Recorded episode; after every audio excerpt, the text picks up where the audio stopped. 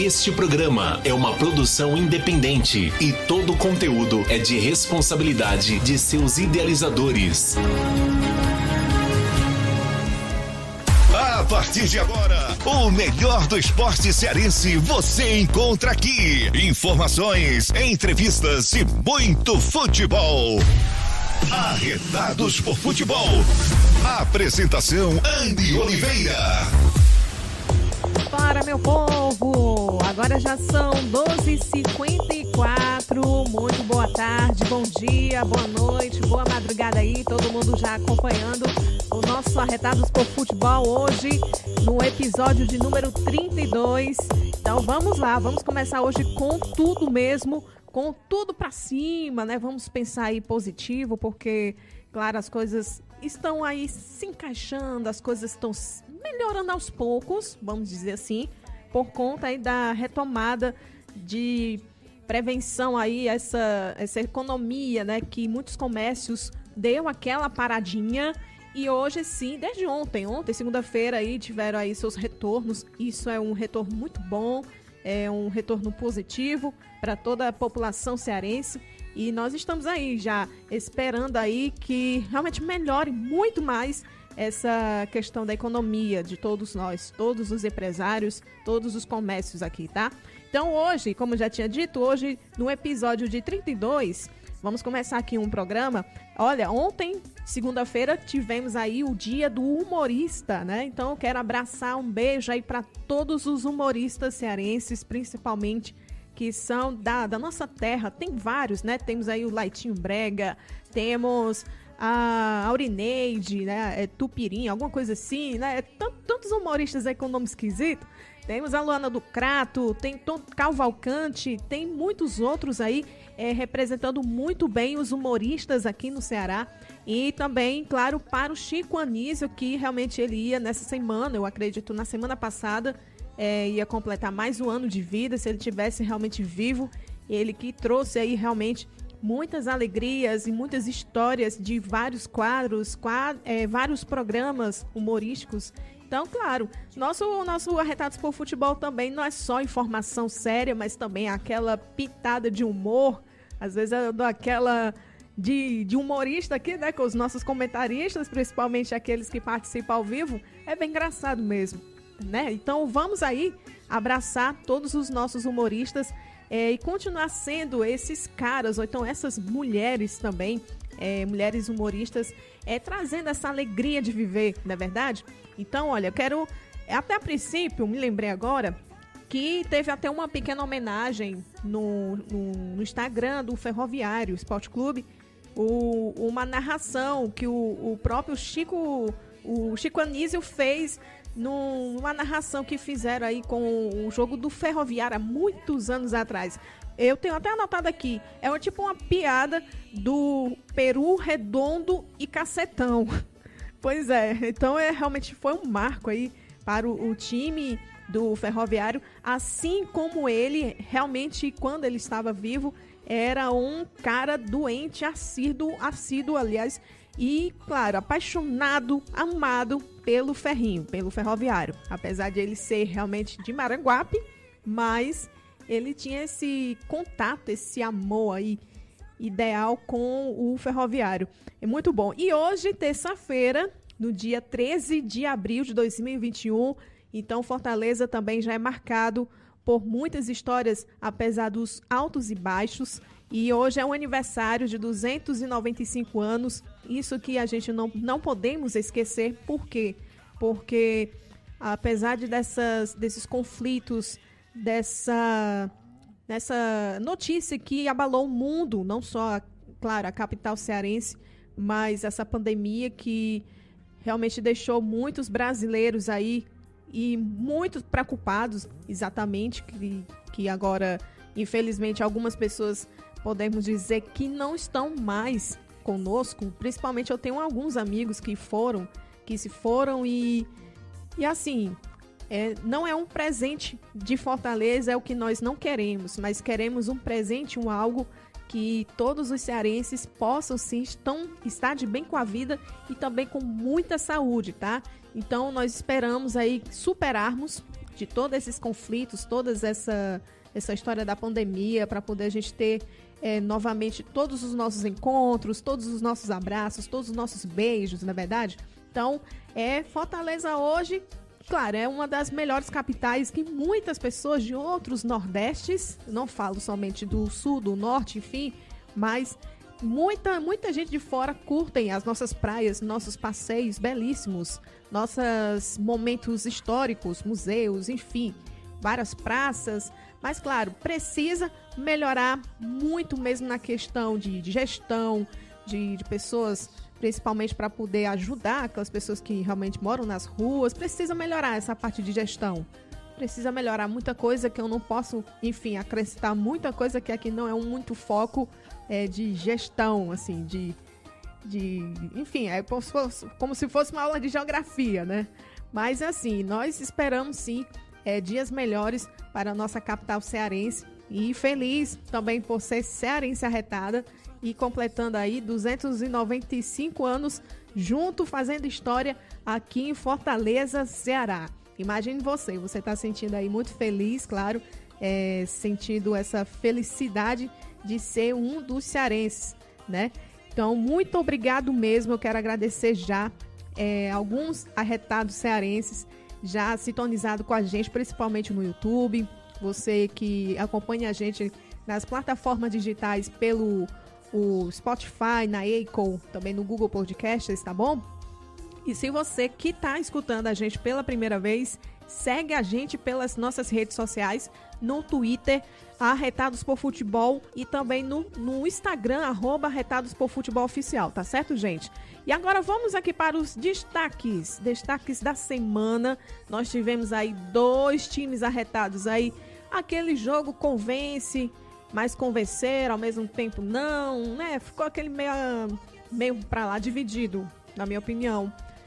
Mas conseguiram, conseguiram mesmo é, é, levar essa vantagem de ser um dos pilares, dos primeiros da, da Copa do Nordeste, né? não é isso? E olha, vamos aqui para os destaques da semana, que daqui a pouquinho eu vou puxar um pouquinho esse assunto. É o futebol feminino Ceará. As meninas do Vozão continuam em treinamento para a preparação do Brasileirão A2. Também o Fortaleza, as Leoas retornam ao ranking nacional feminino do CBF, da CBF, em 2021. Esse, esse assunto, a princípio, na semana passada, fomos falar sim que também o Ceará está num ranking muito bom, que daqui a pouquinho eu vou dizer qual é o, o total de pontos que as meninas estão. O Ferroviário é, equipe viaja para BH para os preparativos da segunda fase pela Copa do Brasil. E o Fortaleza, Tricolor bate o confiança e se prepara para as quartas de final no Nordestão. No Nordestão. E o Ceará, temos aqui, depois de ter vencido o Salgueiro, a equipe visa nas competições pela frente e também se prepara para as quartas de final contra o Sampaio Correia. Daqui a pouquinho também nós teremos aqui os comentários de meu amigo, dos meus amigos, claro, Daniel Silvio, trazendo mais detalhes aí, os comentários do Fortaleza e também o Diego Arruda com o, as informações e comentários do Ceará. Tudo isso e muito mais, começando agora aqui o Arretados por Futebol. Então vamos lá, agora uma hora e três minutos. E antes de eu começar aqui, eu quero parabenizar aqui todo todo elenco, todo toda a produção, toda a organização mesmo do próprio é, Copa do Nordeste. Por quê?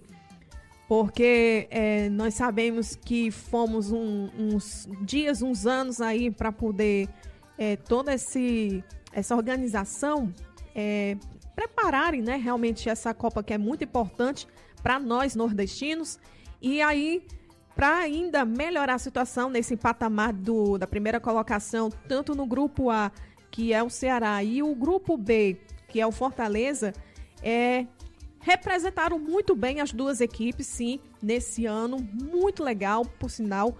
É, muitas contratações, claro, muitos estudos, principalmente para que esses, trein esses treinadores, os técnicos nesse, nesse caso, então é para poder ter um, realmente uma base que nos próximos jogos, nos próximas, é, próximos campeonatos, a gente pode até ver, até perceber, olha, será que, por exemplo, no Fortaleza, será que o Crispim tá, me tá melhor? Será que o, o Benevenuto, né, que estreou neste sábado agora contra o Confiança, será que, que daquela daquele, daquela jogada, aquela pegada lá e tal, será que ele vai melhorar mais? Enfim, então acho que assim, aproveitamos essas oitavas rodadas, oitava rodadas, aliás, pela Copa do Nordeste, é, analisamos realmente esses jogadores, é, de, sem, é, sem dúvida nenhuma, realmente assim, da Copa do Nordeste, os dois times que para mim representava, apesar de, de teve aí os altos e baixos por conta de perca de pontos, né, e teve também poucas derrotas, para mim, na, na, minha opinião, é o próprio Fortaleza. Né? O Fortaleza realmente já está aí com um ponto que daqui a pouquinho eu vou até dar uma olhadinha aqui. E, e o Ceará que contra com 16 pontos já na tabela, tá certo? Pronto, aqui o Fortaleza está com 17 e o Ceará com 16. E aí, realmente, mas Anne, será que eles, os dois times, estão aí já preparados para essas quartas de final que o Fortaleza vai jogar aí contra. Aliás, o Ceará vai jogar contra o Sampaio Correia e o Fortaleza contra o CSA. Sim, estão preparadíssimos, todo elenco já montado. Não sei como é que vai ser o esquema, principalmente com com essa jogada que teve no sábado. Eu não sei, os dois técnicos, pode ser que sim ou não, não sei. Podem sim montar um, um grande elenco assim. Pode dar aquela mexida num lateral direito ou um lado esquerdo, enfim, não sei, tá? Mas o que eu posso dizer que primeira atuação dos jogadores se, se deram bem, muito legal, muito legal a partida e, e, a concentração, claro, teve alguns que pisaram na bola, né, por, por falta de erros, erros é, desgastados, desgascou, desasgou, é, ah, meu Deus, agora fiz, fiz agora uma, uma trava-língua agora aqui é uma coisa desgastado. Né, é, na questão de cansaço, porque é, eu acredito que os técnicos estão fazendo essas trocas dos jogadores para poder não ficar muito só no outro jogador, principalmente agora o Ceará, que eles vão enfrentar é, na próxima semana, já na quarta-feira, pela Copa do, da Sul-Americana. E aí, isso que de pronta entrega, o, o próprio Guto ele tá já fazendo esses testes já com alguns jogadores para poder já fixar naquela Copa da Sul-Americana, escolher lá os seus os jogadores preferidos, não é verdade? Então, é, voltando aqui o assunto sobre o, o, o destaque aqui, o principal que a gente está comentando agora aqui sobre o, a Copa do Nordeste em todo, e aí, os times que não se classificaram, que eu posso sim dizer sem nenhum problema, que são o Grupo B, o, os times ABC, Salgueiro, Botafogo, Esporte. E no grupo A, do 13, Confiança, 4 de julho e Santa Cruz, eu quero dizer para essas equipes aqui que estão, mesmo assim, de parabéns pela, vamos dizer, pela luta, pela luta, pelo sufoco, lutaram mesmo para ter conquistado, é, para poder ficar, manter a, até as quartas de final, mas não chegaram.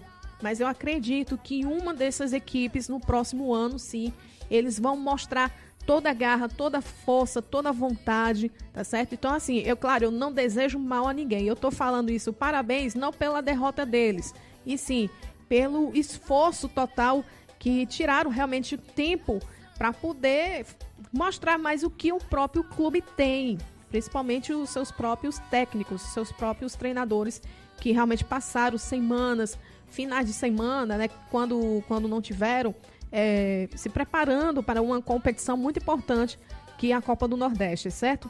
Então, realmente, a classificação, vocês viram aí que estão aí, ó, em primeiro lugar, todos os dois times nos grupos diferentes. Isso também é, demonstra muito firmeza, muita satisfação, principalmente para os torcedores. E também, olha, os desempenhos dos jogadores também, como o Messias e o Luiz Otávio do Ceará também, ó. Houve aquele casalzinho já no, dos lados, não é isso? E também o Fortaleza que combinou mais foi o Ederson e o Jussa. Também com, com as trocas de passes perfeitos deles dois, e eu, sem dúvida, realmente combinou muito bem aí com, com outras jogadas aí. Eu não tô me lembrando qual é a jogada que, que eles fizeram realmente assim uma dupla maravilhosa que a princípio saiu até vitorioso essa essa essa competição. Eu só não me lembro, não me recordo qual é essa essa essa temporada aí. Não sei se foi a sexta, não sei se foi a quinta, eu não me lembro, tá? E as e a batalha, né? Agora tá na hora de enfrentar confrontos. Agora é o seguinte, cada uma se for sair do empate e aí vai ter as penalidades, sim. E dessas penalidades, quem perder, tchau. Tchau, Copa do Nordeste 2022. Estamos aí esperando por vocês. Tá? E claro, e nós não desejamos os times cearenses na derrota, não. Deus me livre. Nós queremos sim, na final, os dois times, um tipo clássico rei juntos, juntinho, colados, tá? Porque sim, vai ter muitas emoções. E segundo, também eu acredito que os próprios técnicos vão ter aí um estudo, uma identidade, sim, vão ter que estudar bastante esses jogadores, né? Ambas, tanto no Fortaleza, tanto no Ceará, para poder enfrentar esse, essa batalha muito grande, tá certo? Então esse aí é um destaque principal, mais ou menos que eu fiz aí um raio-x dos dois clubes cearenses, tá? Do Fortaleza e do Ceará. E agora, eu vou começar falando aqui, como já estamos falando aqui de Copa do Nordeste, sobre o Ceará. Cadê a vinheta do Ceará em produção? Ih, falhou. Oh não, oh não. Gente do céu. Então, deixa quieto. então, realmente, gente, olha que eu posso dizer o seguinte. O jogo do Salgueiro, o Salgueiro ficou totalmente insosso nesse jogo. Foi mesmo, viu? Então eu posso dizer o seguinte: o Alvinegro de Poragabuçu, que chegou ao vigésimo jogo de invencibilidade na Copa do Nordeste, isso também é muito bom. E o jogo realmente começou mais ou menos dispersos, tava assim, meio sem sal mesmo, entendeu? E o Ceará começou assim com aquele domínio de jogo, espantando realmente Salgueiro com aqueles toques e mais toques, até que quando o Salgueiro ficou totalmente irritante sobre esses toques. E o próprio Salgueiro estava ali para poder realmente jogar, para poder ganhar. E de fato, um desenho que veio atuando nessas rodadas foi pelo time que tem exatamente que eles têm. E, e aí eles iam mesmo atrás de jogar a bola até os 45 minutos do primeiro tempo. Isso que eu vi. E olha, o Ceará tinha realmente a posse de bola, dominava o jogo. E aí, o que, que acontece? De fato, é, o time era totalmente previsível. Por quê? Porque a bola rolava, girava ali entre o Charles e o Oliveira, também é, para o Vina e o Mendonça, para poder jogar para a direita, para o Saulo. E quando o Mendonça é, mandava para a esquerda, com o auxílio do Pacheco, chegando mais, e já pelo lado direito, o Ceará realmente abriu mais espaço para mais ou dois ou três, certo? Três pessoas, três jogadores. E aí o outro destaque que eu posso realmente dar, claro, é o Richard, porque até então eu já até eu tinha percebido, como eu tinha assistido um pouco os, os melhores momentos, o próprio o, o goleiro do, do, do Salgueiro, cara, não, não fez nada. Não fez nada, porque realmente quem estava mais no contra-ataque, quem estava mais atacando era o próprio Ceará, né? E assim, e aí teve algumas partidas, algumas defesas muito importantes, aliás, o, o próprio Richard, sem dúvida. E assim, aos 29 minutos, nós tivemos aí o Vina cobrando o escanteio. O goleiro Lucas tenta, é, tentou tocar na bola, mas ela passou realmente de cabeça mesmo até chegar o Gabriel Dias que foi o segundo gol dele só no Ceará. E o lateral mete né, realmente a testa, ó, puf, fez o gol. Fez um gol ali, um golaço mesmo, muito bom, bem dinâmico, que eu gostei. E aí realmente é aquele gol que eu até eu falei com um certo amigo que foi assim, avoou. Avoou mesmo e foi muito bom esse gol dele. E eu adorei, não vou mentir. E olha, é, realmente, depois dessa, desse gol aí do Salgueiro, é, deu para notar que o Salgueiro ficou assim, já muito travado, já muito preocupado, já não viram nem até a cor da bola, coitados. E ou seja, é, ficou assim, um, um, próprio Salgueiro que não foi, é, assim, muito, é, acho que incomodado a palavra certa, pelo time do Ceará. Aí já no segundo tempo já vem com tantas aquelas maravilhas, né? É, e também mais ou menos, no meu ponto de vista, e um jogo que o Ceará realmente teve a oportunidade de balançar as redes com dois gols. Um gol que foi do Viseu, que marcou o gol aos 17 minutos e era para ser concentrado realmente mais, era para ter jo jogado mais. Depois desse gol aí, eu acho que o cara ficou totalmente disperso. E também aos 44 minutos veio o outro gol, que é uma cobrança de escanteio do Vina. O, o, Luiz Otávio, que foi o capitão do Ceará, sobe mais que todo mundo e ainda manda para o fundo do gol. E isso realmente sem chance para o goleiro é, poder defender. Então, olha, outro detalhe muito importante que eu vi, e também tem muita gente, até na coletiva, o, eu senti que o próprio Guto Ferreira, ele sentiu totalmente incomodado por causa do cara, do, do, do jovem. Não é cara, não, um jovem, um jovenzinho, 16 anos. Falo do João Victor, né? Ele que levou um drible entre as pernas e logo em seguida fez duas grandes jogadas. Esse cara realmente mostrou tudo no jogo, tudo. É claro, eu acho que eu senti, até senti também até um pouco de inveja em alguns jogadores de lá que estavam jogando, atuando lá no, no dia contra o Salgueiro. Então, realmente, o cara é muito bom por sinal. E realmente ele vai sim, ele vai avante, ele vai para frente, ele vai para cima. E eu acredito que nas próximas rodadas, é, mesmo esse garoto ter feito é, te, até se eu não me engano, teve uma, uma perca de chance de, de gol que ele realmente lançou, muito para cima pro, do, do gol, por sinal. Mas assim, o drible, aquela, aquela pintada, aquela jogada foi muito boa. Do garoto foi. E eu acredito, mais uma vez, ele merece sim ser um titular é, na próxima rodada que vai ter contra o Sampaio Correia, tá? Então, olha, resumindo, o vovô chegou ao terceiro jogo seguido sem sofrer na Copa do Nordeste e foram nove tentos assinalados e nenhum sofrido, tá? E mais enfim, o jogo para mim teve jogo de bola parada e, e, realmente precisava melhorar alguma coisa, mas senti um pouco até travado. Para mim é tudo pouco, mas o importante é que eles conseguiram essa classificação agora com 16 pontos, tá? E agora vamos aqui ouvir o nosso técnico Gutinho, Guto Ferreira, e eu fiz aqui algumas perguntas a ele. É, pedi para ele para poder analisar a situação de Kleber, né, essa aqui é a primeira pergunta, que no primeiro tempo e por que manteve no segundo o, essa parte dessa jogada. Ô Guto, me responde aí, faça essa análise, essa análise aí do Kleber para mim, por favor. Tem toda uma situação tática e todo um nível de importância.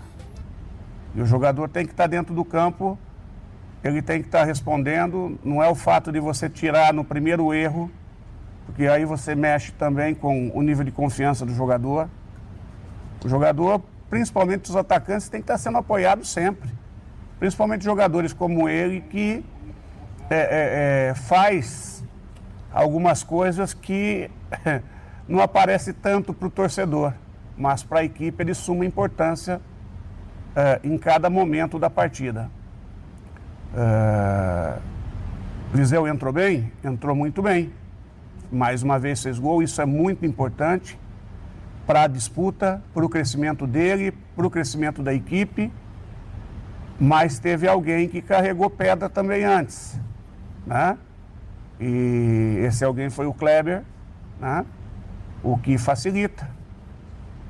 É, então, cada momento é um momento, cada jogo é um jogo uh, em se seguindo da maneira que está o jogo passado, ninguém reclamou da, da postura do Kleber. E o Kleber também saiu mais ou menos nesse momento da partida, né? Só que ninguém falou nada da, da atuação do Kleber. Pois 13 é. horas. E aí, 13 horas o quê? 18 minutos, pronto. Então, a outra pergunta aqui, cuidado, viu, produção? Sobre a estreia do garoto João Victor. Qual a avaliação que você dá pela atuação é, desses poucos minutos que ele tem atuado? E o, o que você. É, será que você planeja do futuro também colocar mais jogadores base para poder jogar contra o Ceará profissional, Guto? É, o trabalho de formação, de lapidação, ele carece de oportunidades. E muitas vezes a oportunidade não é simplesmente colocar por colocar, né? É, é, é você saber o momento para cada é, é, é, estágio que ele está. O João é um menino de 16 anos, que já teve convocação para a seleção sub-17. Ele não pôde se apresentar porque ele lesionou. E tanto ele quanto o Davi, que é o outro jogador, o Davi recentemente é, é, completou 17 anos. O Davi já teve até mais no banco do que ele, porque ele teve alguns problemas de contusão e, e, de Covid que o Davi não teve, aí o Davi teve mais oportunidade de estar. Só que ele acabou chegando na frente pela própria posição, que o Davi é um meio-campo e ele é um atacante. E nos treinamentos, cara, os jogadores do profissional passam apertado com o menino. Ele é um jogador de muita personalidade, um jogador agressivo, forte, rápido e que não se intimida. É, se vocês notarem, se alguém pegar o, o, o tape do jogo e notar a postura do nosso banco, a cada jogada que o João fazia, a vibração, porque o, o grupo gosta de jogadores de qualidade que possam vir a somar para a equipe. E o João sempre foi esse jogador. Sempre foi esse jogador nos treinos. O que ele fez dentro de campo é o que ele faz diariamente nos treinamentos. Então é um jogador, sim, de projeção. Agora, hoje ele entrou numa situação favorável à estreia dele. Já sentiu como é que é, e aí o processo vai. Só que ele tem 16 anos, vai fazer 17 esse ano. Aí o processo vai é, é, é, apertando, né? vai receber outra e outra e outra. Daqui a pouco os adversários vão começar a notar. Porque se ele entrar de novo, duas, três partidas, com a personalidade que ele entrou, fazendo a diferença que ele sabe fazer, todo mundo vai começar a ter mais atenção, né? Aí vai ter o jogo de intimidação, porque ele é jovem, e aí vai ter uns companheiros que vão proteger, e assim vai. Até ele estar totalmente apto, formado, né? pronto para é, é, poder fazer diferença. Ah, como é que você prevê isso? Cara, eu, eu acho que é um jogador aí para ir maturando aos poucos. Um ano e meio, dois, ele pode ser efetivamente titular do, do Ceará, a não ser que ele ultrapasse muito velozmente a, a, as expectativas, né?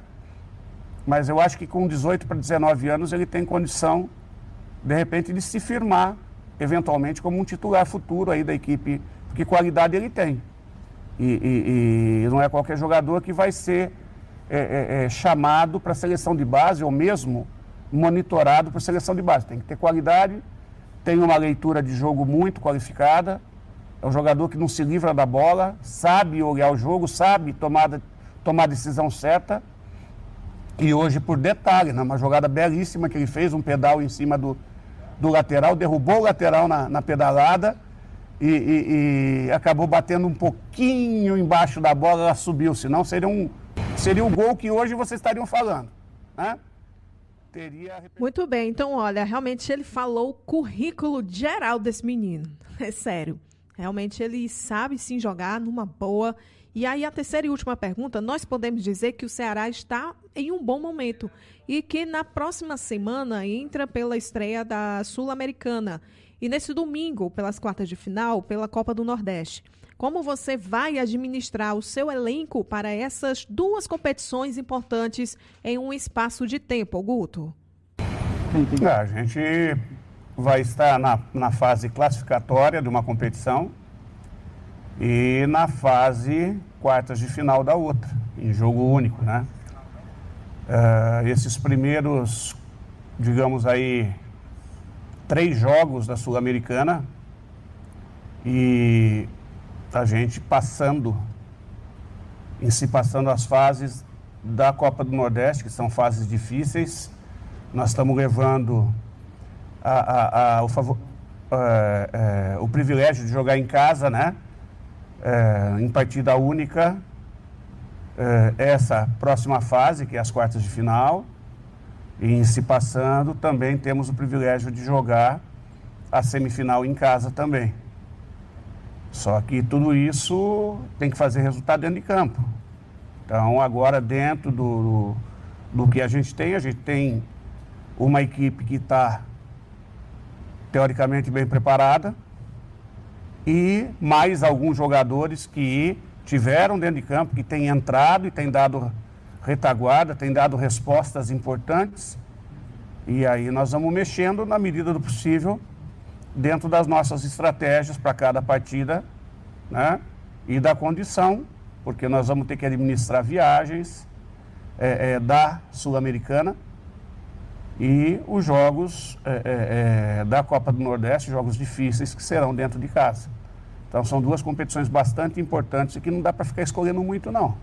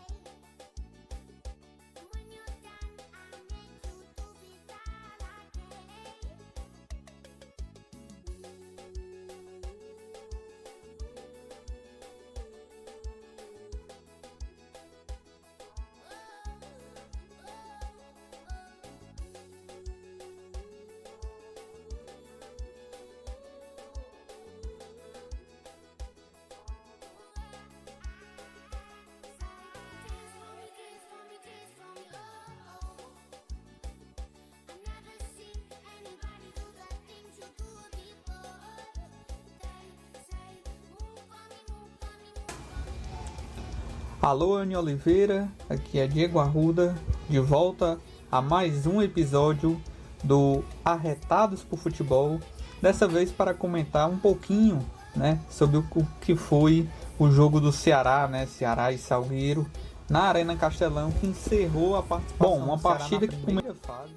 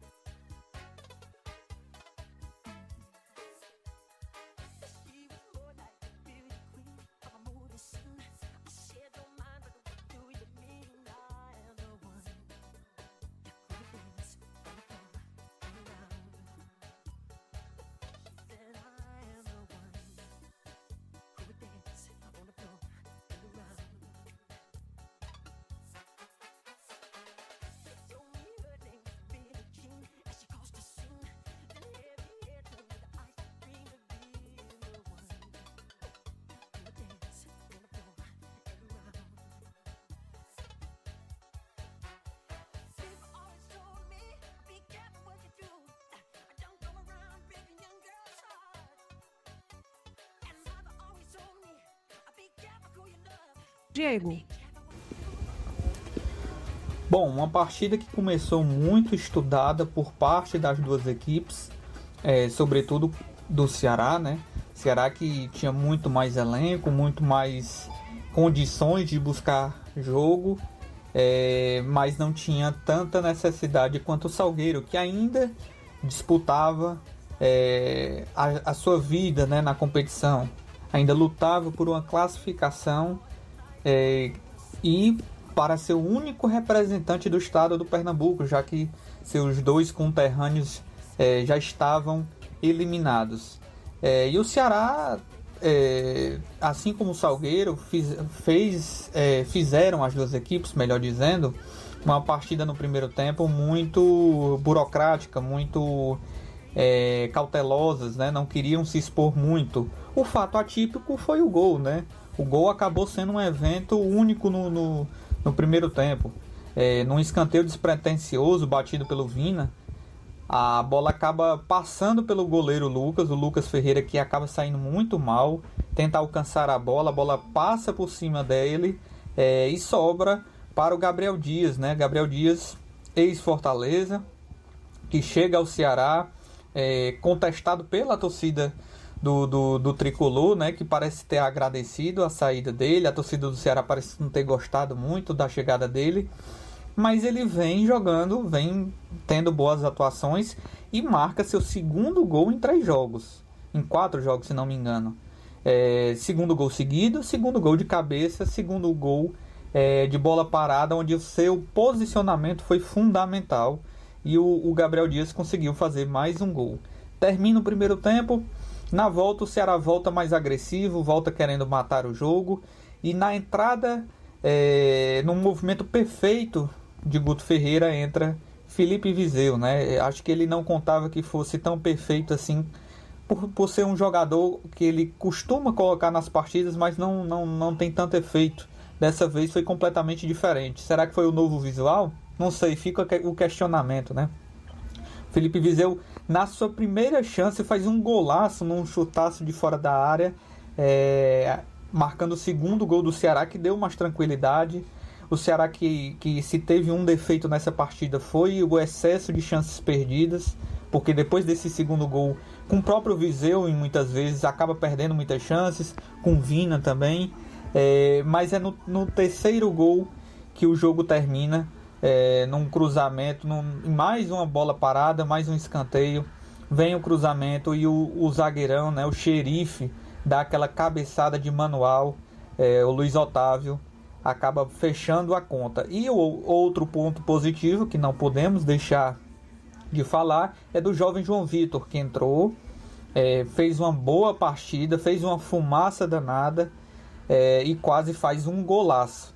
É um jogador jovem, como eu falei, de apenas 16 anos, um fato raro, talvez um dos mais novos jogadores da história é, a vestir a camisa alvinegra e que traz muita esperança. Olha, Anne, na minha visão, eu posso muito bem, então olha, é, você ouviu aí um pouco da explicação que o, o Diego trouxe. E, as, e olha só, vamos aqui para algumas perguntas, e até, até a gente já conversou em off né, sobre essas perguntas. Então a gente sabe que o time do Ceará veio realmente fazer acontecer uma boa história pela Copa do Nordeste. Então, realmente a gente vê essa última rodada que houve agora contra o esse esse jogaço aí que ou contra o, Salgueiro, perdão. E realmente, o, às vezes o Ceará é assim, é, é enganoso, sabe? É, vamos supor, é, pois só ganhava de empate, é, de repente com essa conquista agora para poder enfrentar contra o, o CSA, enfrentaram, aliás, o, o CSA que ganhou, se eu não me engano, por 4 a 0 e também o esporte por 4 a 0 também, e agora o Salgueiro por 3 a 0. Então agora nós vamos sim nos preparar para esse jogo único que vem, que é agora o contra o, o Sampaio Correa. Mas aí eu te pergunto, o que te chamou mais atenção nessa vitória do Ceará sobre essa performance, o conjunto que está realmente se encaixando, aquele, é, é, podemos dizer, aquele repertório perfeito, o Diego? Olha, Anne, na minha visão, eu posso analisar é, essa vitória junto com as outras que vieram é, ligeiramente antes, né?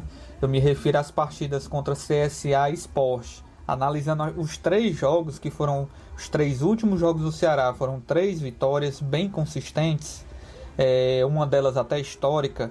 Acho que isso representa um crescimento do Ceará, uma evolução, e isso passa muito por peças desse quebra-cabeça do Guto Ferreira estarem começando a, a, a encaixar, como você falou, é, começando a serem fundamentais para o time.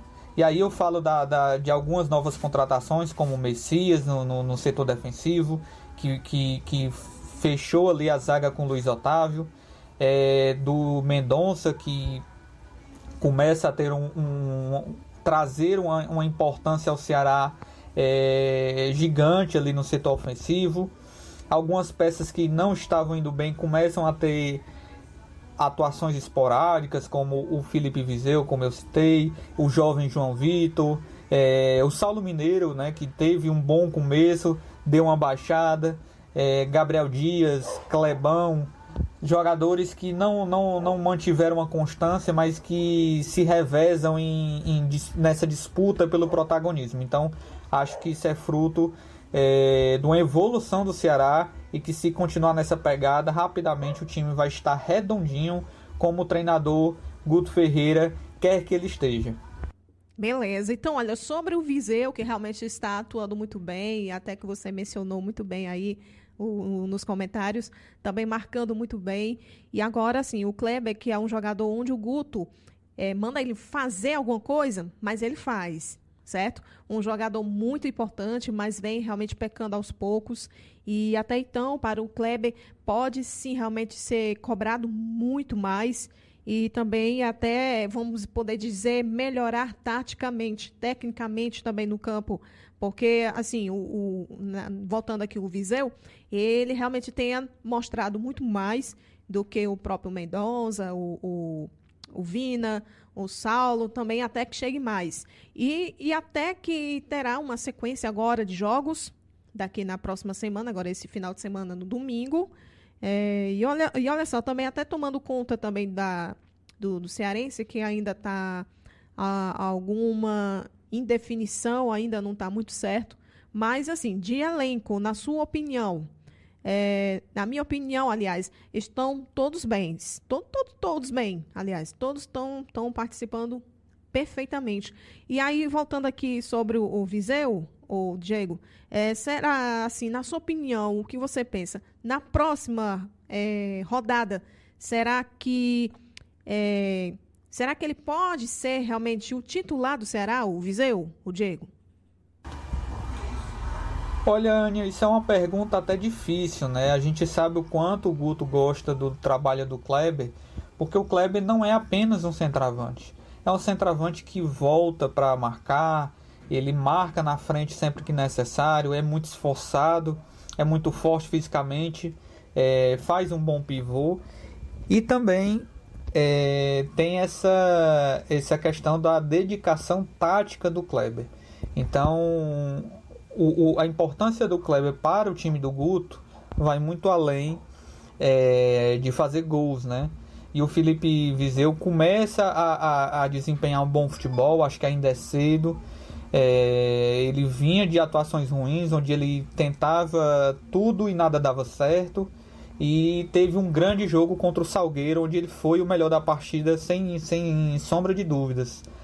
É, acho que ele precisa manter essa sequência primeiramente. E o próximo jogo ele é muito decisivo, então é, é tiro curtíssimo, é jogo único contra um adversário de segunda divisão, de um elenco que pode ser perigoso. Então acho que o Guto não vai arriscar, vai naquilo que sabe, vai naquilo que tem, que ele sabe que está funcionando, mas o, o Viseu segue sendo uma grande opção.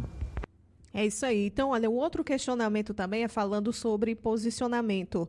Aqui eu falo sobre o Fernando Sobral, que agora, nessa semana, é, nós tivemos aí a notícia que ele está, sim, de volta, está ativo, está treinando tranquilamente, depois por ter passado alguns dias de isolamento, né, por conta da Covid, e esperamos realmente uma boa recuperação. E aí, assim, para mim, para mim, quando a pessoa realmente pega o Covid, isso, isso também aqui já foi bem explicado. É, a gente sabe, depende muito do, dos corpos, né, de, de algumas pessoas, da imunidade de alguns, se vão realmente voltar a campo assim com muita disposição ou não. Isso às vezes até quando a pessoa pega mesmo o próprio Covid, o nosso corpo ela enfraquece.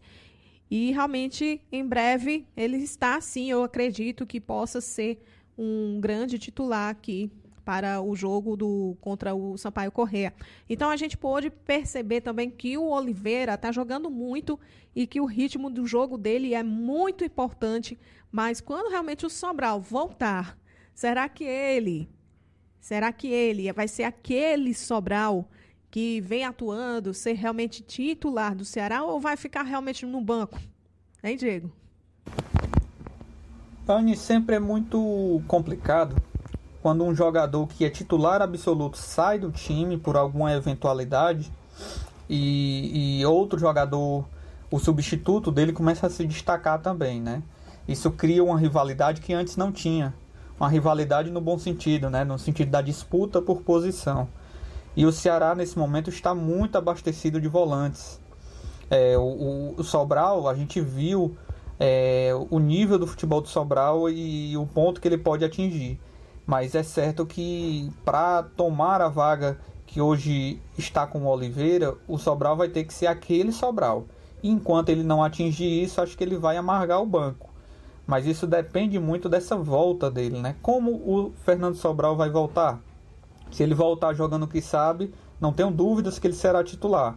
Mas se ele voltar um pouco abaixo, um pouco fora da, da rotação ideal, acho que ele vai ter o banco, né?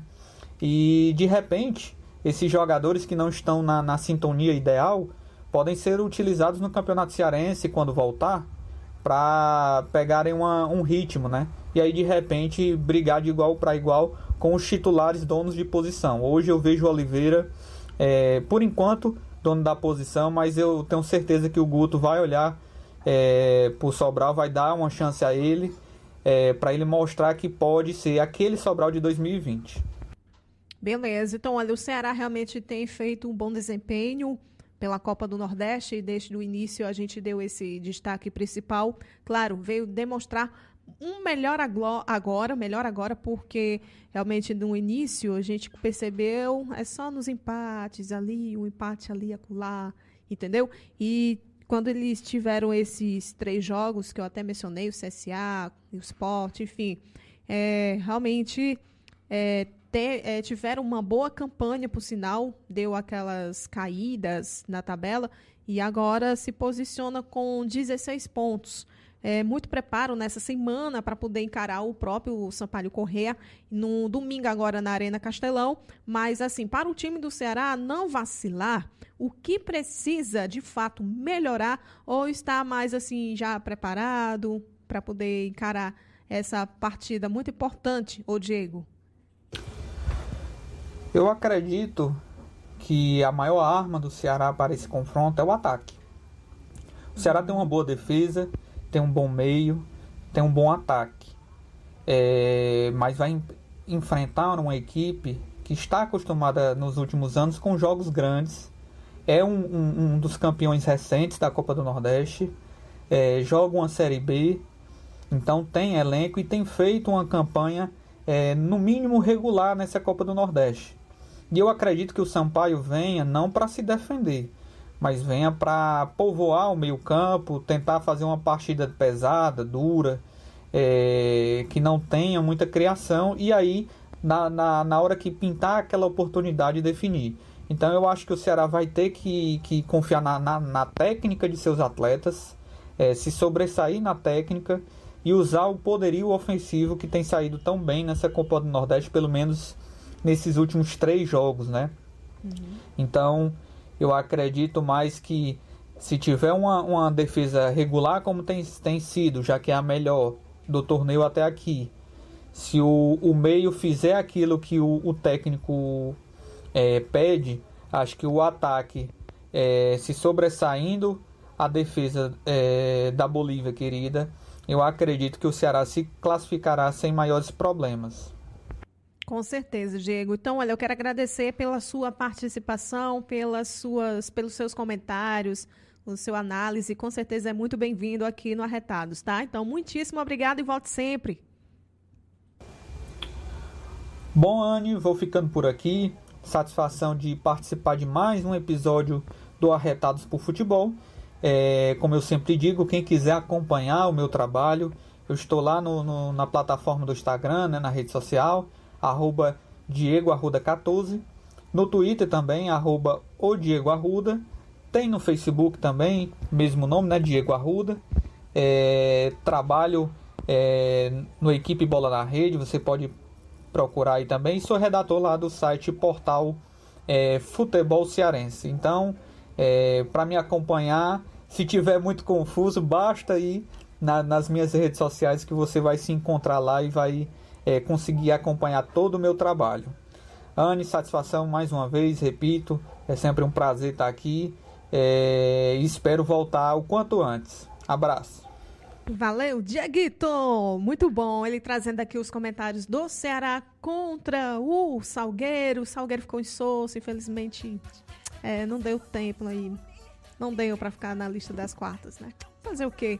Mas, claro, nós torcemos, como eu falei até no início do programa, todos os que foram derrotados não fiquem desanimados, porque Copa do Nordeste desse desses tempos assim de pandemia do jeito que tá, meu irmão, e minha irmã, eu vou dizer para vocês, dá para você é, esperar mais aí um ano, eu sei que vai demorar um pouquinho, para poder a gente vibrar e torcer sim pelos desempenhos no total assim falando para o, o, esses times cearenses também e também desses outros estados, outros estados principalmente, tá? Mas eu desejo sorte sim pelo Salgueiro nas, nas outras rodadas né, na, na sua cidade.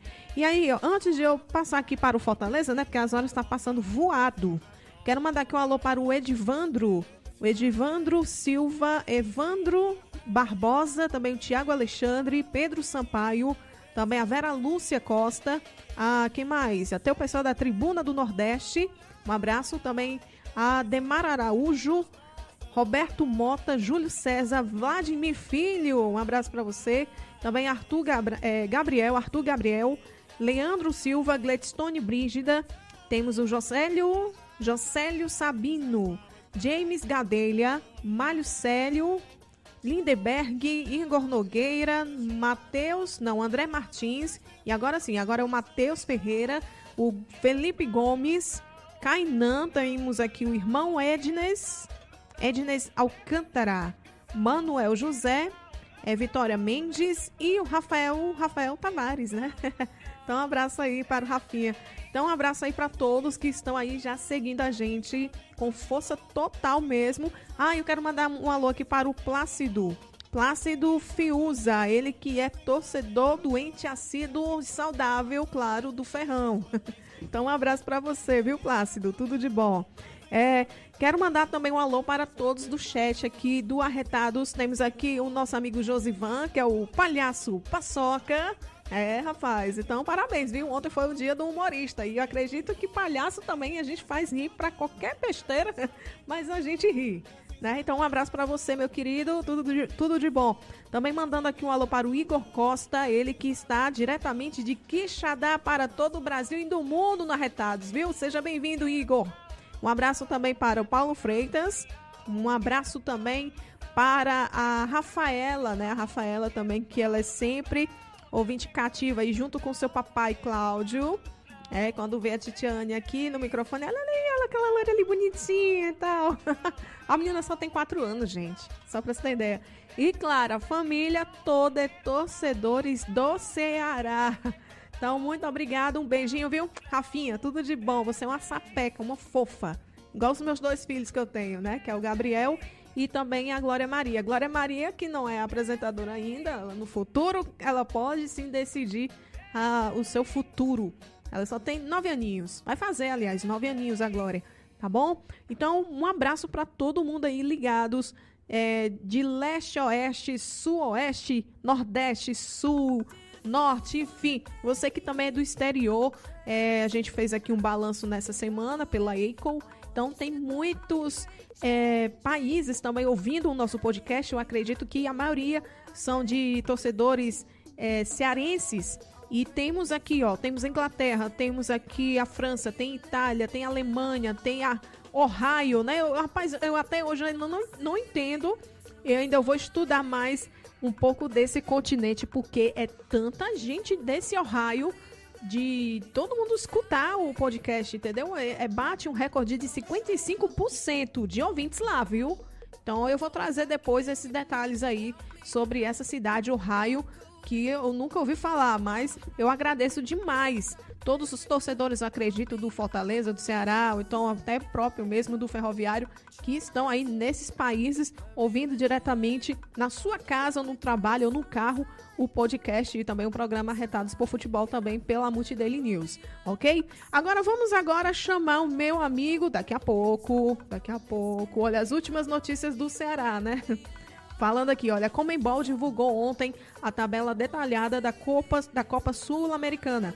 E após 10 anos de sua última participação no torneio internacional, o Ceará estreia diante contra o Jorge Wistman, que é o, o, o clube boliviano, na próxima quarta-feira, no dia 21, já, olha, com a data, horário, a partir das 19h15, na Arena Castelão.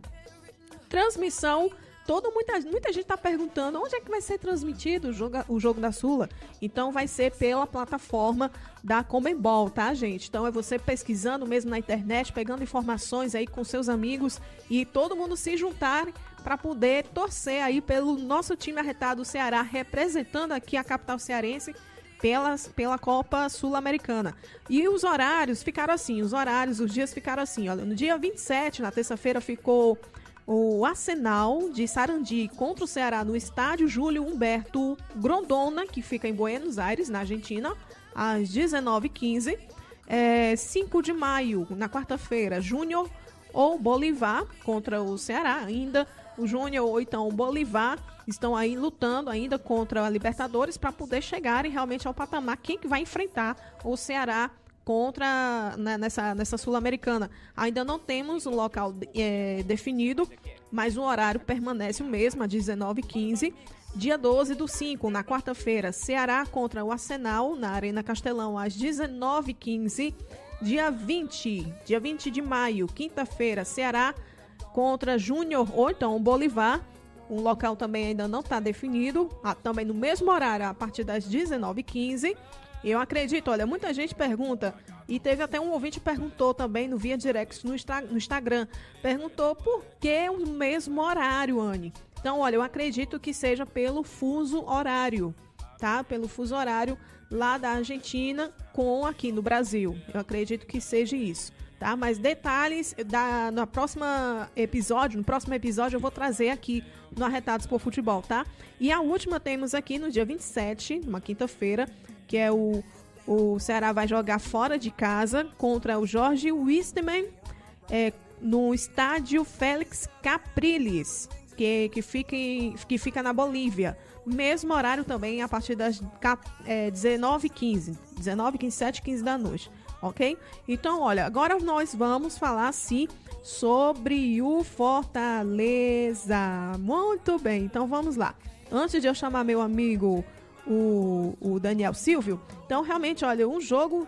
Eu, na minha opinião, eu vi assim, nesse primeiro tempo, um jogo bem desinteressado, entendeu? Sem alma, sem animação, sem criatividade. Realmente não teve ainda aquela qualidade de bola como sempre o Fortaleza demonstrava, mas teve alternativas, né, para poder é, que esse jogo melhorasse. Então, um jogo igual é, pois não sobressai esse ser realmente em cima dos outros. E assim, olha, teve também teve poucas oportunidades. E aos oito minutos, por sinal, é onde o Oswaldo realmente invade a área e faz um cruzamento e a bola chuta. Aliás, a bola passa pelo Rafael e, te, e também pelo Pikachu e livre e sem goleiro chuta para cima do gol. Ou seja, essa aí foi uma perca mesmo de uma chance, de uma oportunidade para poder o próprio Fortaleza abrir realmente o placar. E aí, muito preso também na marcação, no meio de campo, as equipes estavam realmente é, tentando controlar os espaços, encontrar também ao mesmo tempo, sem muito ter aquela verticalidade. Isso também senti falta em outras rodadas que também aparentava o Fortaleza fazer isso, ou seja, é que o, o próprio excesso de concentração defensiva com medo de expor, sabe? Essa, essa minha definição. E aí, sobre o, o gol marcado pelo Oswaldo, é, que o princípio foi o melhor do jogo mesmo, mas assim, na minha opinião, não foi muita aquela emoção tal, entendeu? Não, não senti. não senti, sem dúvidas. É, e veio que realmente atuar, sim, sem dúvidas, na, na partida. E tem servido o Lucas Crispim e o Pikachu, e aí aos 37 minutos o Confiança realmente vacila na saída de bola. O Coutinho deixa para o Oswaldo saltar aquele foguete e que ainda desviou o Isaac antes de passar por Rafael Santos e aí abre o placar, contando também o sorte, realmente no meio do desvio. E assim, é, eu posso definir que faltou realmente entrosamento, criatividade, um desempenho assim abaixo do esperado e o próprio assim Crispim que realmente não fez que o Fortaleza criasse aquelas situações ali, entendeu? E aí realmente deu uma melhorada um pouco no segundo tempo, assim, no ritmo de jogo, muito para cima, por sinal. Eu sei que teve os seus altos e baixos, os seus erros. E aí, olha, o que eu achei assim bastante exagerado antes de eu entrar no segundo tempo é essa questão do, da expulsão do João Paulo, né? Eu realmente foi muito relevante, relevante, aliás, de, de ter essa situação do, do João Paulo por ter, ter levado o cartão vermelho. Eu achei muito exagerado por parte mesmo do, do próprio juiz. E assim, é, eu acho que não tinha, não tinha alternativas. É, é, é, a própria é a própria lei realmente do, do futebol e foi que que sem dúvida nenhuma foi uma, uma, uma aceitação desse, desse cartão vermelho com o João Paulo, tá? Então o William, que estava na frente com o corpo, né, à frente do corpo, e dominou a, a, a bola e que ia ficar para ele e o Felipe Alves na entrada da pequena área, ou seja, é uma imensa chance de gol para que realmente o João Paulo fizesse aquele gol, mas aí se esticou realmente o braço, puxou lá o, o jogador, que é o, o jogador William do, do, do, do Confiança, e aí realmente deu aquele empurrão e, e aconteceu aquilo ali de fato. De, acho que por conta das emoções, o, o juiz logo deu aquele cartão vermelho. Não sei porquê. Foi logo assim. Eu acho que antes de, de dar esse tipo de cartão, tem que ter sempre aquela conversa e tal. Mas não, foi totalmente exagerado. Já deu logo, levantou o cartão vermelho pro João Paulo. Pronto, sai do jogo. E aí o Fortaleza ficou um jogador a menos, né? Então, realmente, é, no segundo tempo, ele já fez umas mudanças, o próprio Anderson, para poder dar aquela mexida no, no time, principalmente aquela entrada de. É, eu acho que foi do, do Ederson, alguma coisa assim. Entendeu? Então, realmente. E do Carlinhos, né? O Carlinhos que também ele aproveitou e ele fez realmente uma belíssima chance e de, de jogada, sem dúvidas. E o Torres também, eu senti alguma falta ali no Torres. E também o Romarinho, tá? Então, olha, é, o Romarinho, até que ele atuou muito bem, sim, na partida, segurou bem na bola diante dos seus defensores. E também o Daniel Guedes também jogou muito bem. Ele, até a princípio, na próxima jogada, eu acredito que ele sim seja um grande titular para, para o Fortaleza, né? Então, olha, realmente o outro, outro jogador que eu posso mencionar aqui, o Ronald, né? O Ronald que jogou bem também, jogou alguns minutos com qualidade. Também nós vamos ver que nas próximas escalações, eu acredito agora nessa agora contra o CSA, que eu sei que vai ser um, um jogo bem desafiador, possa sim colocar o Ronald mesmo para poder chutar a bola. E aí também temos o Torres, né? O, o Torres é como eu falei, não estava muito ali, muito disperso, muito perdido e teve muitas, muitos erros também, tá? Então o Pikachu também, que até que movimentou um pouco, perdeu duas chances de gol, se movimentou nas Finalizações. Rapaz, no primeiro tempo ele fez lá aquela finalização que poderia até aqui, se tivesse, né? Que eu não, não produzi, não preparei. Aquela vinheta do não, oh não, oh não. Meu Deus, foi um desastre. Foi um desastre aquele gol é, perdido, a finalização perdida pelo Pikachu. Então, e sobre o Benevenuto, né, que realmente estreou muito bem, claro, foi muito comentado essa, essa participação dele pelo, pela, por essa jogada, e teve realmente um, um interesse é, na área bem interessante, na área ofensiva. Ganhou realmente com perigo e teve realmente um alto. Ele pode, ele pode até ser alto, com, acho que é o mesmo tamanho, se eu não me engano, do Quinteiro, né? O Quinteiro é um pouquinho mais alto, acho que é 2 metros alguma coisa se eu não me engano. E ele é um pouquinho baixo do, do, do, do quinteiro, né? Então ele realmente que teve a saída de bola com as duas cabeçadas. Então, para mim, realmente vai ser um, um zagueiro de titular, sim, na próxima rodada. E também, olha, algumas outras situações que podemos ver realmente do Fortaleza nessa partida era que realmente era um, um jogo assim tecnicamente tímido para o Confiança, entendeu? E assim, tinha realmente necessidade para ganhar, para melhorar também. Assim, ganhar eles ganharam, mas para poder melhorar eles vão precisar muito mais, certo? E fazer realmente essa campanha legal contra o jogo agora que vai ser o CSA neste sábado, a partir das 16 horas na Arena Castelão. E aí precisa sim melhorar ainda algumas coisinhas ali acolá. Então agora nós vemos, é, nós vamos ver, aliás, nos próximos capítulos qual é a, a, a forma que o próprio mesmo o Anderson vai formar e vão preparar essa semana aí de muito treino. Vamos saber aí bem direitinho qual qual será realmente essas pessoas, esses jogadores que vai dar muito bem. Então, olha, na, na coletiva mesmo com o, o Anderson, eu fiz aqui algumas perguntas para ele e assim, nessa partida tiveram menos posses de bola, mas foi um jogo assim bem bem objetivo. Qual a importância dessa vitória para a continuação da equipe na competição? O Anderson Moreira ah, assim, as pessoas têm uma, uma ideia muito equivocada de posse de bola, assim, às vezes, né? Acha que quem teve mais posse de bola, às vezes, no jogo, é, foi a equipe que mais criou situações, e isso não é verdade. Nem sempre é verdade. Na verdade, você tem que saber o que, você faz com a posse de bola. Então, você tem que criar, tocar a bola, rodar, mas criar situações é, de, de passe entre linhas, é, ser bem objetivo. Tem equipes que têm a posse, mas ficam rodando como se fosse né, lateral, zagueiro, zagueiro, lateral, lateral, zagueiro, zagueiro, lateral. E aí a gente consegue balançar e marcar bem, né? Então, com um jogador a menos, é claro que a gente dificilmente conseguiria ter tanta posse assim, em função do adversário ter um jogador a mais.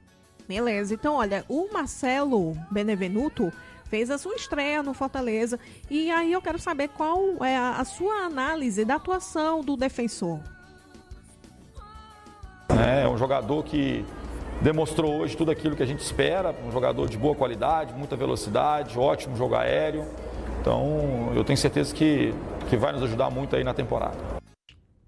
É isso aí. Então, olha, sobre a, a próxima rodada, o que você espera do Fortaleza com a relação é, do desempenho e também do aproveitamento do, assim, podemos dizer, bom além das mudanças e que também vai deixar créditos para essa decisão do mata-mata, o Enderson? A gente pegou um adversário extremamente difícil, é importante falar isso para todo mundo. É um jogo muito complicado. A equipe do CSA é uma equipe muito bem montada, uma equipe com muito argumento, é, bons jogadores. Então vai ser, sem dúvida, uma, uma decisão assim de, de, de, bom futebol, de duas equipes que, que gostam de jogar, bem organizadas. A gente espera que possa é, é, ser mais competente né, e conquistar essa classificação é, por tudo aquilo que a gente tem produzido na, na competição.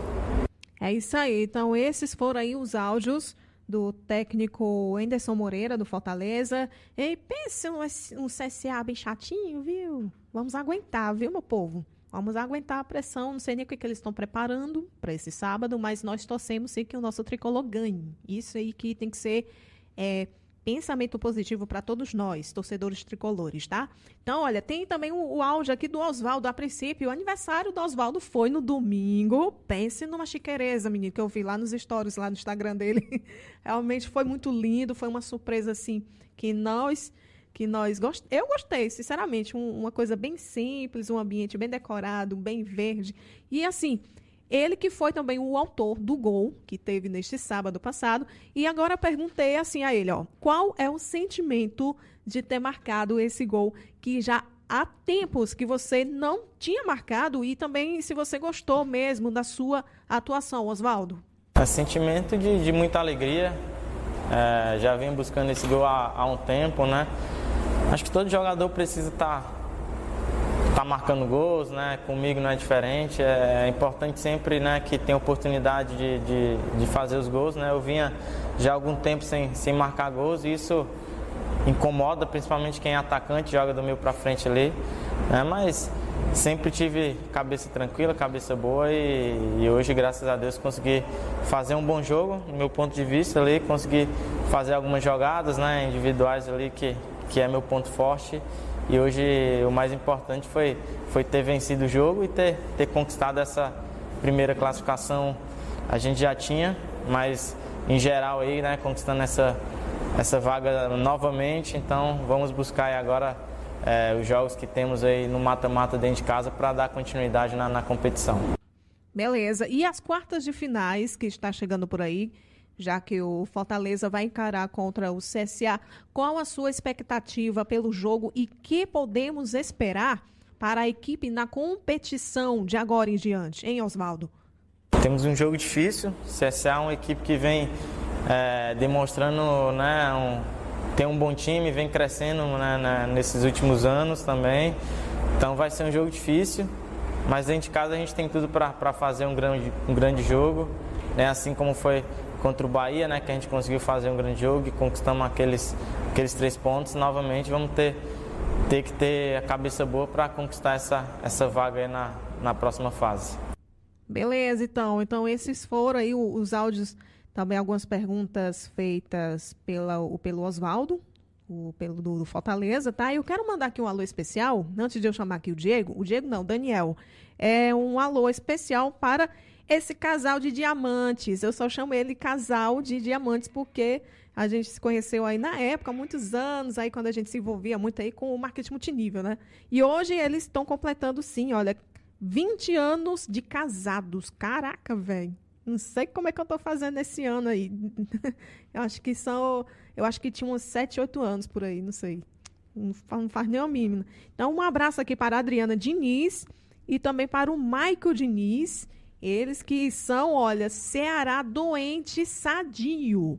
Então, um abraço aí para vocês. Um casal maravilhoso de que realmente na época do marketing multinível a gente se conhecemos e, e realmente vi que eles são diamantes mesmo, são guerreiros, correm atrás. E, e, e vocês também, claro, têm uma, uma história muito linda. É? São bodas de porcelana, 20 anos de casados. Que Deus possa abençoar você, toda a sua família, vocês. Aliás, vocês e a toda a sua família. Tá bom? Quero mandar também um alô aqui para todos da Embaixada de Natal, lá do Rio Grande do Norte, todos os torcedores do Fortaleza aí ligadinhos e, claro, a audiência é sempre mesmo lá em Natal. Não tem outro canto no Nordeste que todo mundo de Natal está aí escutando.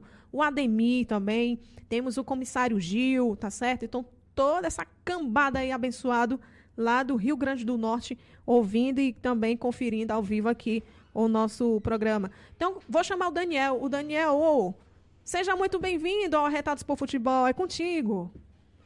Boa tarde, minha amiga Anne. Tudo bem com você? Mais uma vez, é um prazer estar aqui. Quero agradecer ao seu convite, agradecer a nossa audiência cativa no Arretados por Futebol. Vamos lá. Pois é, então agora eu quero que você comente, já que eu falei, alguns detalhes sobre os jogadores, principalmente, algumas aqueles que que deram destaque, outros não. Enfim, fale um pouco aí sobre essa rodada, essa partida que nós tivemos, essa última rodada, a oitava rodada pela Copa do Nordeste. O Fortaleza que vinha com classificação e liderança garantidas desde a penúltima rodada, veio aí com um time bastante modificado. Entraram Marcelo Benevenuto, Lucas Crispim, Felipe, Iago Pikachu, Coutinho, entre outros atletas. Mesmo com essa equipe bastante diferente, a raça superou o desentrosamento e quem teve a grande chance de abrir o placar foi Iago Pikachu, né? Desperdiçou ali uma grande chance praticamente embaixo da trave. No decorrer da primeira etapa, Fortaleza foi tomando conta das ações até que aos 37 minutos Oswaldo abriu o placar num belo chute de longe após receber bola de Lucas Crispim. Esse gol, vale ressaltar, causou muita reclamação por parte do time do Confiança, alegando um possível toque de mão de Iago Pikachu no início da jogada. Entretanto, a arbitragem validou o gol do tricolor de aço. No final da primeira etapa, João Paulo cometeu pênalti em Bruninho e foi expulso. O próprio Bruninho foi para a batida, isolou, desperdiçando boa chance. No segundo tempo, o jogo ficou mais lento, as duas equipes deixaram muito a desejar. E como eu falei, o Fortaleza visivelmente desentrosado, porque era uma formação completamente diferente, né? de, de conhecido titular, digamos assim, apenas o goleiro Felipe Alves. O time teve alguma dificuldade para fazer um jogo considerado muito bom. E Anderson propôs ali algumas mudanças que também não surtiram grande efeito. E vale ressaltar também que o Confiança, mesmo com alguma chance de classificação, não incomodou o Fortaleza e 1 a 0 foi o placar final. Beleza. Então, olha, na semana passada, a princípio, Daniel, eu tive até comentando com o Gabriel, acho que era o Gabriel mesmo, na, na quinta-feira passada, sobre o teste, fazer aquela é, rodagem com os jogadores durante essa partida contra o Confiança. O Enderson aproveitou essa testagem, que foi realmente para valer, e mudou três setores. É, por exemplo, a, a, presença de Benevenuto, com a boa atuação, o, Car, o Carlinhos e também o Bruno Melo, que tem realmente aproveitado o, o Carlinhos, é, a lateral esquerda. Mas a vitória que foi realmente muito importante para o, o Fortaleza, não é, Daniel? Então, toda vitória é muito importante, toda vitória é bem-vinda, mas vimos aí um Fortaleza com uma formação bastante modificada. Salvo o Felipe Alves, que é considerado titular absoluto, Anderson Moreira promoveu diversas mudanças. Entrou Coutinho, entrou Ronald no decorrer da partida, Felipe, mas a principal modificação foi a entrada de Marcelo Benevenuto na zaga do Leão. Ele, sobretudo após a expulsão do João Paulo, assumiu o setor defensivo de uma forma que eu vi ali o novo xerife da zaga tricolor. Com a possível chegada do Tite, acredito que essa será a dupla titular da zaga do Fortaleza Esporte Clube. Sem contar a boa atuação de Bruno Melo, estava dando conta do recado ali na lateral, quando houve a expulsão de João Paulo, que ele foi recuado para a zaga, e quando o Anderson promoveu também a entrada de Carlinhos, o time se tornou bem sólido, mesmo com um jogador a menos, tá? Eu vi aí uma segurança defensiva na zaga do Fortaleza. Parabéns ao Marcelo Benevenuto pela grande atuação, tendo em vista fatores físicos e, sobretudo, o entrosamento, Anne. Pois é, o Daniel. Então, olha, e agora eu te pergunto, eu, apesar de é, que não foi também muito agradável a partida nessa parte de técnica e também tática, mas você gostou da atuação do jogo? E também é, o que eu vi nessa partida também foi uma outra dor de cabeça que foram as arbitragens, né, cara? Que errou demais, muito confusos, muitas reclamações sobre essas questões do, dos cartões, que deu o amarelo para o Jussa, para o Anderson e também, pra, se eu não me engano, para o Wellington Paulista. E ainda teve aquele pênalti para o Confiança, onde todo mundo até mesmo ficou naquela dúvida: será que foi pênalti mesmo, hein? E aí, o Confiança, que realmente perdeu na, na, naquela hora essa penalidade. Infelizmente, foi chute aí para fora. Foi aquele gol que o Fortaleza, por exemplo, que o, o Oswaldo fez.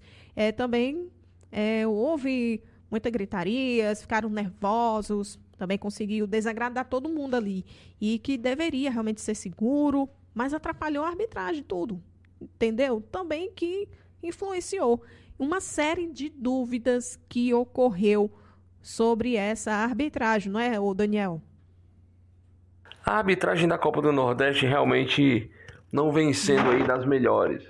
Em outros jogos também é, uhum. ouve-se falar em polêmicas que não vale nem a pena a gente ficar aqui citando. Vamos ao futebol que é mais interessante.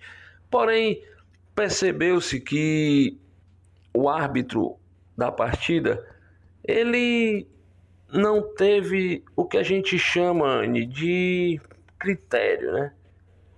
Ele não teve critério em algumas marcações. João Paulo foi expulso justamente, ele se precipitou, a penalidade existiu sim. E quanto ao gol do Fortaleza, né? Reclamaram aí de uma possível mão do atleta Iago Pikachu, mas foi bola na mão. Ele, ele estava, inclusive, fazendo o movimento para que a bola não batesse. Então, não foi, não foi um gol ilegal, mas que faltou critério. A arbitragem, isso faltou. Beleza. Então, olha, pensando agora aqui nas titularidades. Como havia comentado realmente sobre alguns jogadores, o Benevenuto na zaga precisa realmente ser titular na próxima fase, na próxima fase. E aí o Daniel Crispim e o Pikachu, entre outros também, é, podemos dizer que também foram destaques. Eu acho que assim, que o Fortaleza é, pode realmente já trabalhar com a cabeça, principalmente o Enderson, para poder é, realmente não fugir desses jogadores, é tipo daquela arrumada, entendeu? E realmente alguns desses jogadores que eu também posso dizer é que se movimentaram muito mais. Ou seja, os caras têm que realmente agora suar a camisa, botar para jogar, para poder ser melhor tecnicamente, o Daniel. Pois é, como a gente já vinha falando, inclusive alguns programas, Benevenuto, para mim, vai ser titular. Daniel Guedes também. Lucas Crispim vai ser uma briga boa com o Matheus Vargas, né? Pikachu vai ser titular. E eu acredito que esses jogadores que chegaram, mas o time que sempre o Anderson vem utilizando ali, né? Aquele time que a gente conhece com Jussa Ederson e Matheus Vargas, David, Romarinho, enfim, Fortaleza vai dar muito o que falar ainda, tá?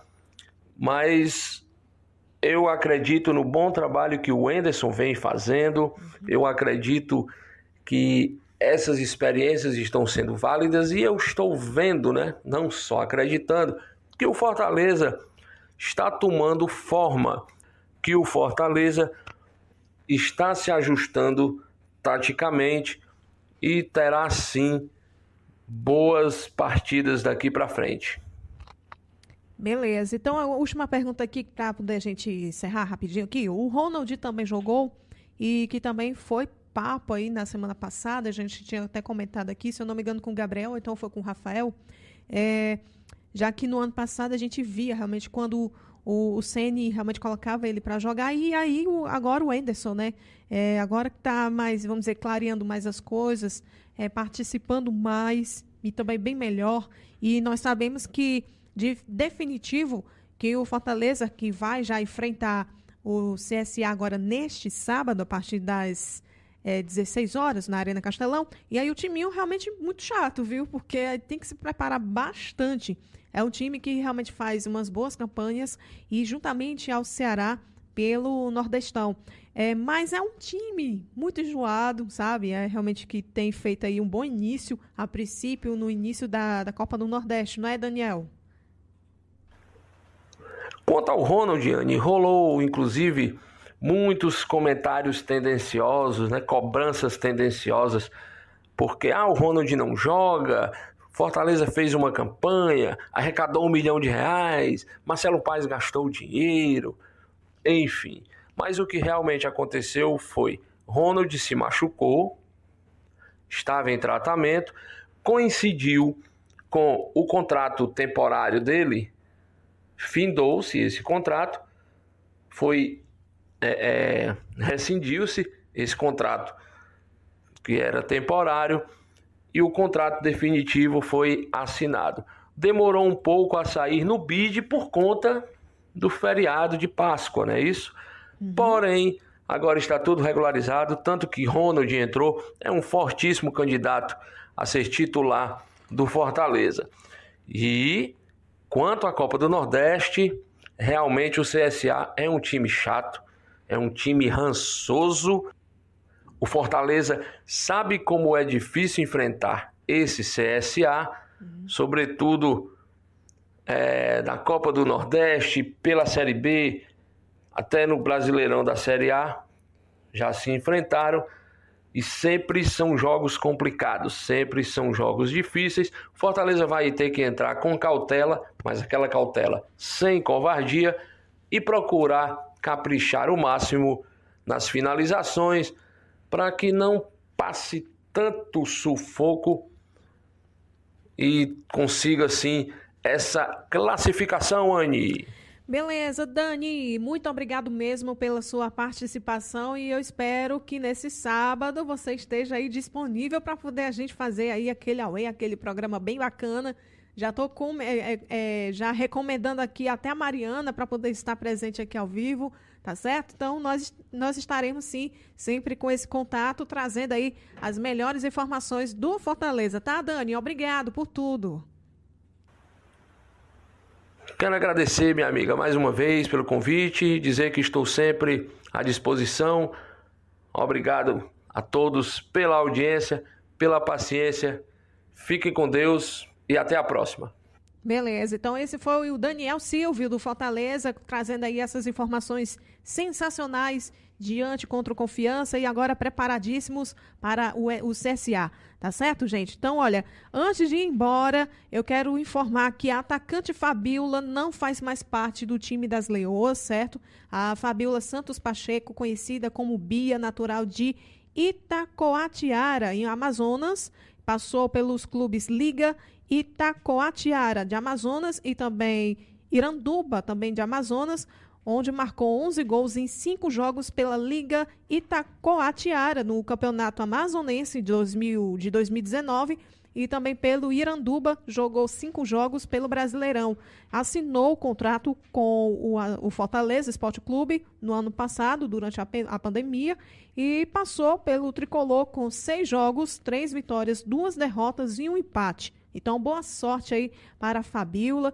Nós vamos sim sentir muita falta. Olha, atenção, lembrando que a menina tem 30 anos.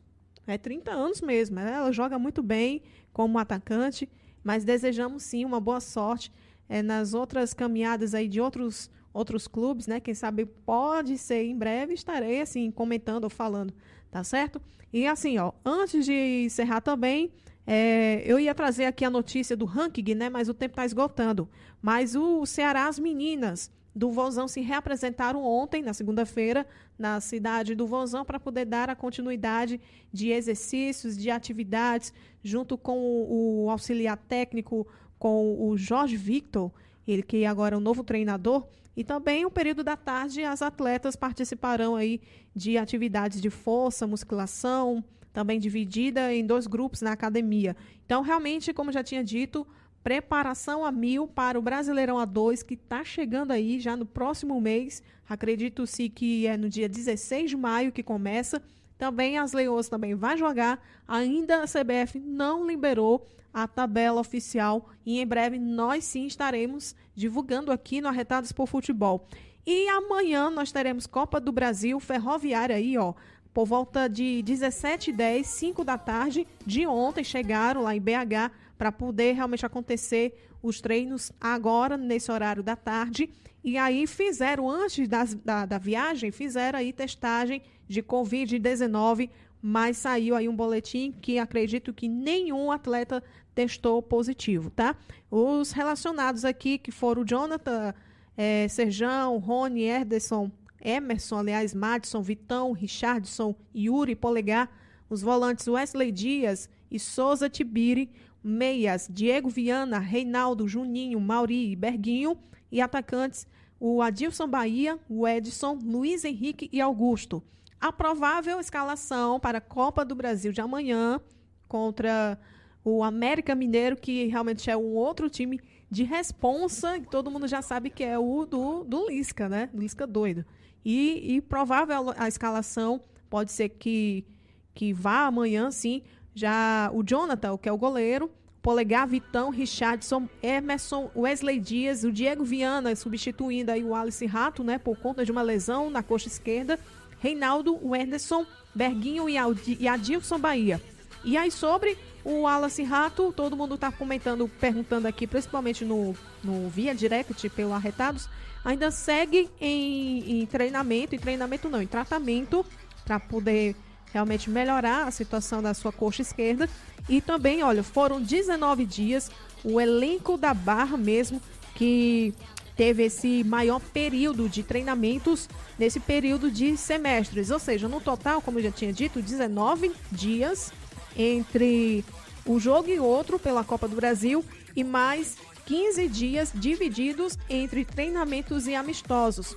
E aí vamos ver aí o que, que vai dar amanhã Copa do Brasil aí enfrentando o América Mineiro a partir das acredito de 19 horas. Eu, eu até ia olhar esse horário aqui, mas olha, se vencer também vai estar tá com dinheirão no bolso 1.700 é um milhão, viu? Não é mil, não, é um milhão. Um milhão 700 mil reais aí no bolso.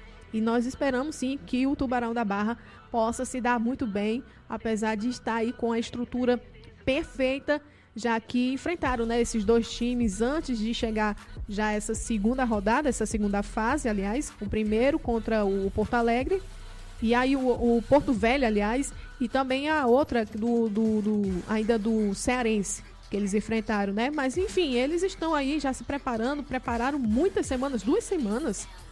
E aí vamos suar a camisa lá no campo amanhã na Copa do Brasil, lá em BH, viu?